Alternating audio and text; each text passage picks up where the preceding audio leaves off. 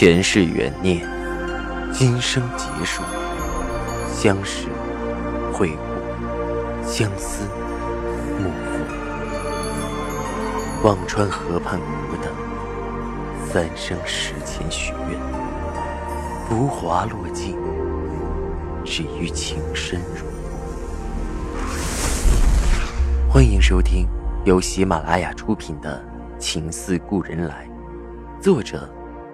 文安初心忆故人，蒋波，魅影，明月照经纶，木千林。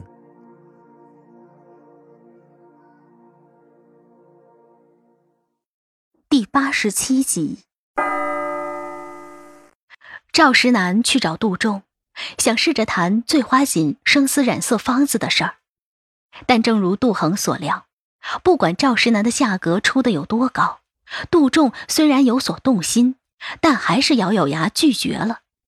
那个方子是他父亲传给了他，不论有用没用，都像传家宝似的，成了一种信念。杜仲不打算出让。如果是别人，赵世南可以有几十种逼迫他交出方子的手段。曾经买到的方子也不都是人家心甘情愿卖的，大多是明了暗了，用了许多法子。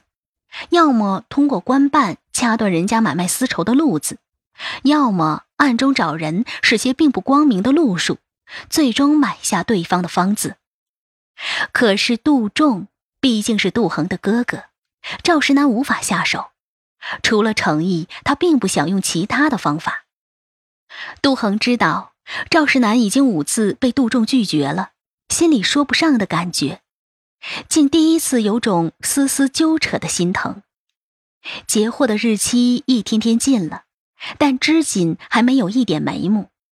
杜恒也开始着急了，但他脑中只有半个方子，也无济于事。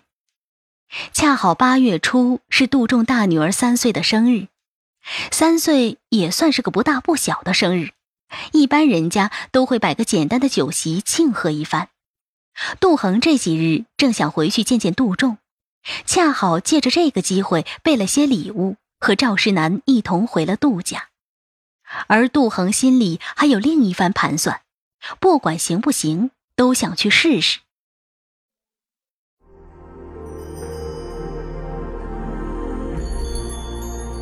您正在收听的是喜马拉雅出品的长篇穿越小说《情似故人来》。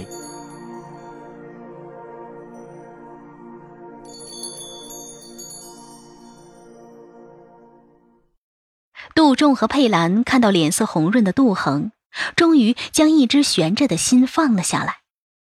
杜恒去看了小寿星，送了一对金克子，并一些其他物件。吃过午饭，赵世南厂里还有事，杜恒好容易回了娘家，又想多待一会儿，便对赵世南说着：“你先回去，晚上再来接我。”赵世南先行告辞。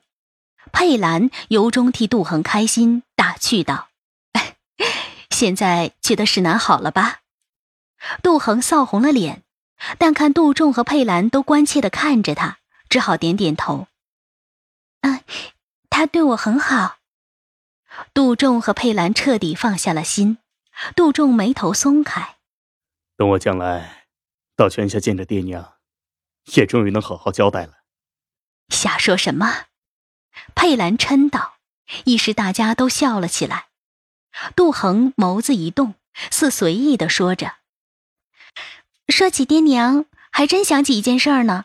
石南看了我的嫁妆，觉得咱家的醉花锦分外奇特，也想做着试试。”杜仲听到醉花锦，脸色有些不自然。赵石南已经和他讲过许多次买方子的事儿，如今妹妹又来讲。面上便有丝不悦。杜恒看到杜仲脸色不好，转眸说道：“我和他说那是我家的家传方子，哥哥肯定当宝贝，他还不信，最后还是不成。然后也不知他的哪些朋友，居然说手里有醉花锦的方子。怎么可能？”杜仲有些惊讶。“嗯，我也觉得不可能。今天特意拿了一半，哥哥看看对不对。”若是不对，我回去告诉他。省得染料青石准备了一堆，白费了力气，还糟蹋了钱。杜恒说着，把准备好的半张方子递给了杜仲。杜仲有些不相信的拿过方子，看着看着，额上的汗珠沁了出来，有些手抖的问着杜恒：“什么人给他的？”杜恒沉思了片刻，说着：“嗯，好像一个走江湖的朋友，经常东家西家的打秋风，不像什么正经人。哥哥，方子对吗？”杜仲没置可否，心却揪了起来。难道方子被人盗了？这前半个是一模一样，不禁问着：“还有后面吗？”杜恒说着。那人说还有，但是要价太高，石楠便让他先写了半个，如果不对就不买了，如果对，便是多花些银子也值了。这不可思议！杜仲把半截方子几乎要揉碎，父亲传下来的方子怎么会有别人知道？不禁抬头问着杜恒：“那人还说了什么？”那这么说，是对的。杜恒看着杜仲，眉眼几丝忧愁。别的也不知，但是石楠说那人以前就喜欢东摸西盗，专捡有钱人家偷，还很懂行。除了金银细软，也偷些值钱的古方字画。杜仲听着，心里一紧，再也顾不得闲聊，匆匆说着：“我先出去一下。”杜恒顺着阁楼上的窗户看出去。杜仲去的方向是书房，没多久，杜仲回来，倒是一身轻松。杜恒借口有些乏了，回到出阁前的房间躺下休息。过了一会儿，估摸着佩兰已经走远了，杜恒走到了书房。杜仲的书房并不大，藏书也不多。杜恒在桌下的抽屉里来回翻着，却没有什么收获，而身后的柜子。几乎都锁着，杜恒有些懊恼，哥哥什么时候也变得这么精明了？他以前来书房哪里有这么多上锁的柜子？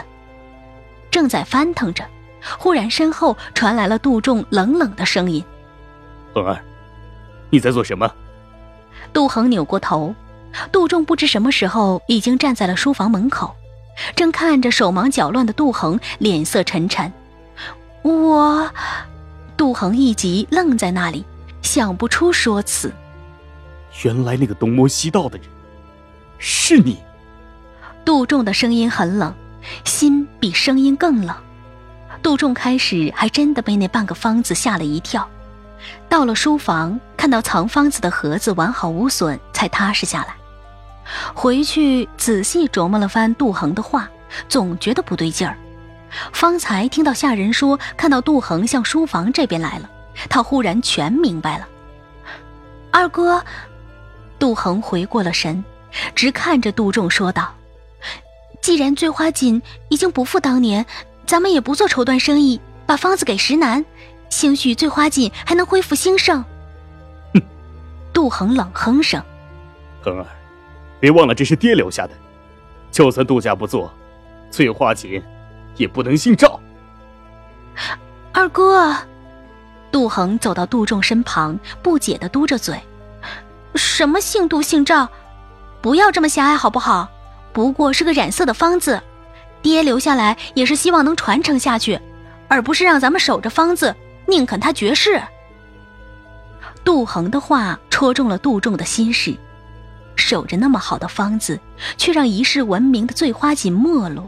一直是杜仲心中最耿耿于怀的事，被杜恒这么一说，心更加刺痛的挂不住，皱眉道：“绝世也是命数，将来我到下面向爹负荆请罪，就不劳你费心了。”看着固执的杜仲，杜恒着急的直跺脚，他想不明白二哥为什么要计较这些。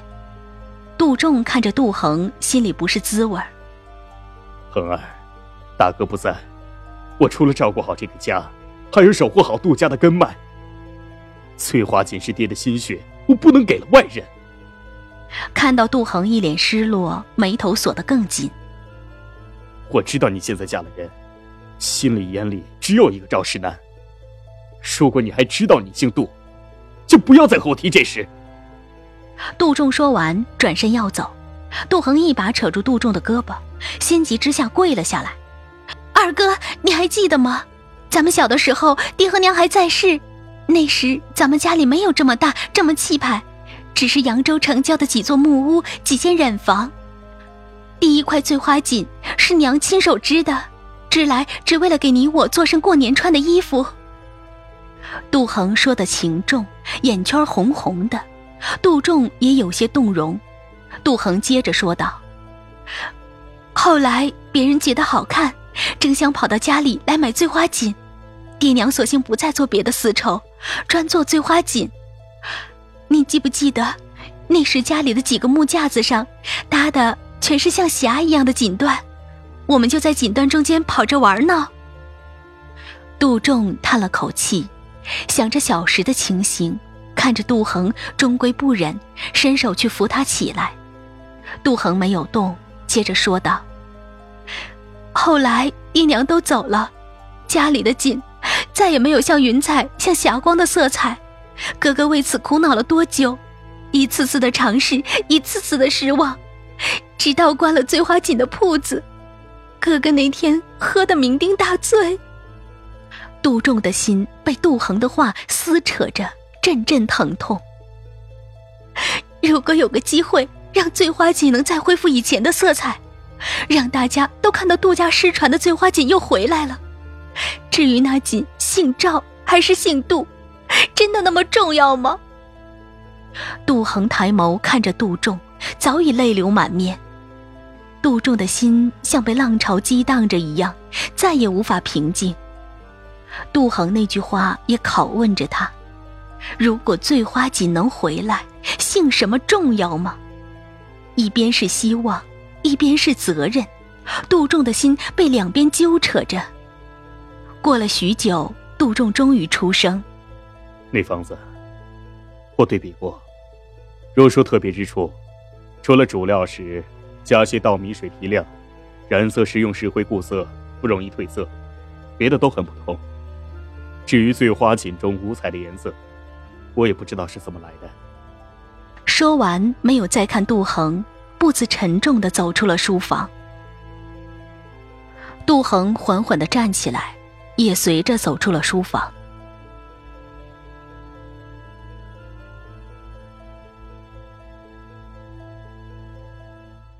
那天下午，杜仲一直闷闷的，偶尔同杜恒说几句话，语气也生分了许多。也许他忽然意识到，杜恒已经不再仅仅是自己的妹妹，更是别人的妻子。亲疏有别，他极不适应。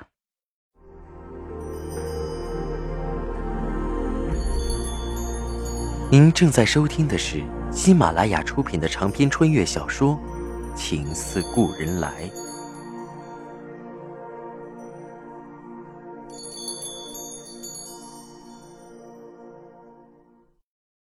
傍晚时分，赵石南来接杜恒，杜仲的反应也很冷淡。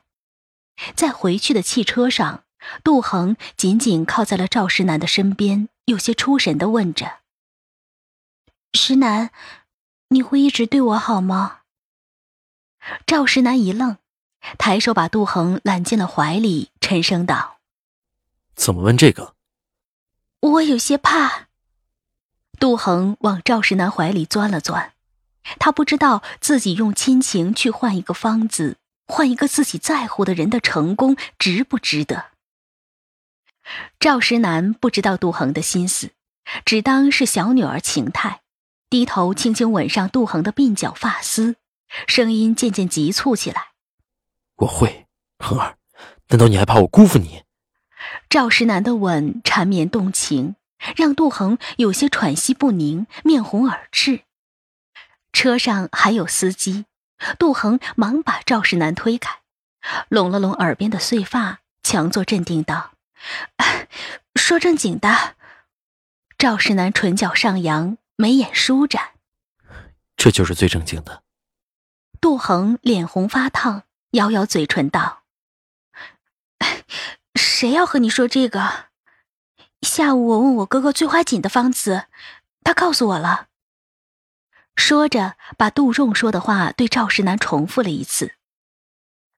至于醉花锦能映射五彩颜色的原因，他也不知道，否则醉花锦也不至于没落了。赵世南的眉头渐渐锁紧了。杜仲的方子倒是有帮助，虽说最关键的地方仍然是个盲区，不过可以按照这个路子先试试。但是自己前几次找杜仲，高价都出了，杜仲还是不肯松口。杜恒是用什么法子，没用一分一毫就让杜仲说出了方子呢？不禁问道：“恒儿，你怎么做到的？”杜恒心中打鼓，去盗方子这种事还是别讲了，丢人丢份儿还失败，只是随口应着：“我就是求了求，二哥还是疼我的。”赵世南深知，绝不只是求了求那么简单。再问也问不出来，只是复把杜恒紧紧搂在怀里，情到深处几乎勒得他喘息不上。赵世南的语气沉而坚定：“恒儿，我会好好待你。”那句话，杜恒一直记着，记了一辈子。晚上回去给赵老太太请安，老太太没有多余的话，只是冷冷寻常问了两句，便让他们退下了。如今赵老太太已经不愿再多看杜恒一眼，杜恒的一举一动、一言一行，在他眼里都如鲠在喉。只是碍着赵世南的执拗，没法再惩罚杜恒，索性就懒得再看。但尽管如此，杜恒和赵世南前脚刚走，赵老太太便眉头紧蹙，对慈姑说道：“你说说，是我的缘故吗？”进门都多久了，还总想着往娘家跑？侄女的三岁生日还要回去，找个婆子去送份礼不就可以了？还待到这么晚，少奶奶的娴雅真静全都没了，心还野得很。慈姑点头道：“年岁小，心还没收回来呢。不过……”最近看着倒是和少爷很好。赵老太太哼了一声，哼，他不迷惑住石南，怎么兴风作浪？也就是石南被油纸蒙了心，眼里只认得他。对了，最近打听到有合适的女孩子了吗？慈姑想了想道。女孩子倒是不少，可是这兵荒马乱的年月，家里头缺吃少穿，不少人家巴不得把丫头递给咱。不过合适不合适的，还是要老太太过目才知道。赵老太太一抬手，那从明天开始，就一个个领来给我看看。我真是一天也等不了了，天天看着他就闹心。对了，前几天看到一本《烈女传》，你让双喜找出来，给他送房里去。听众朋友，您刚刚收听到的是喜马拉雅出品的长篇穿越小说《情似故人来》，作者文安初心忆故人。播讲，魅影，明月照经纶，莫千林。更多精彩有声书，尽在喜马拉雅。